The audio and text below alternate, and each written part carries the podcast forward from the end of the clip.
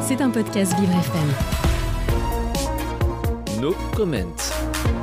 Le 16 septembre 2022, une révolution a débuté en Iran.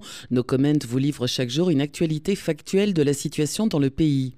Samedi 6 mai, au départ du semi-marathon de Shiraz dans le sud de l'Iran, certaines participantes ne portaient pas le voile obligatoire, ce qui a poussé le président de la Fédération iranienne d'athlétisme, Meizam Hashemi, à démissionner 48 heures plus tard.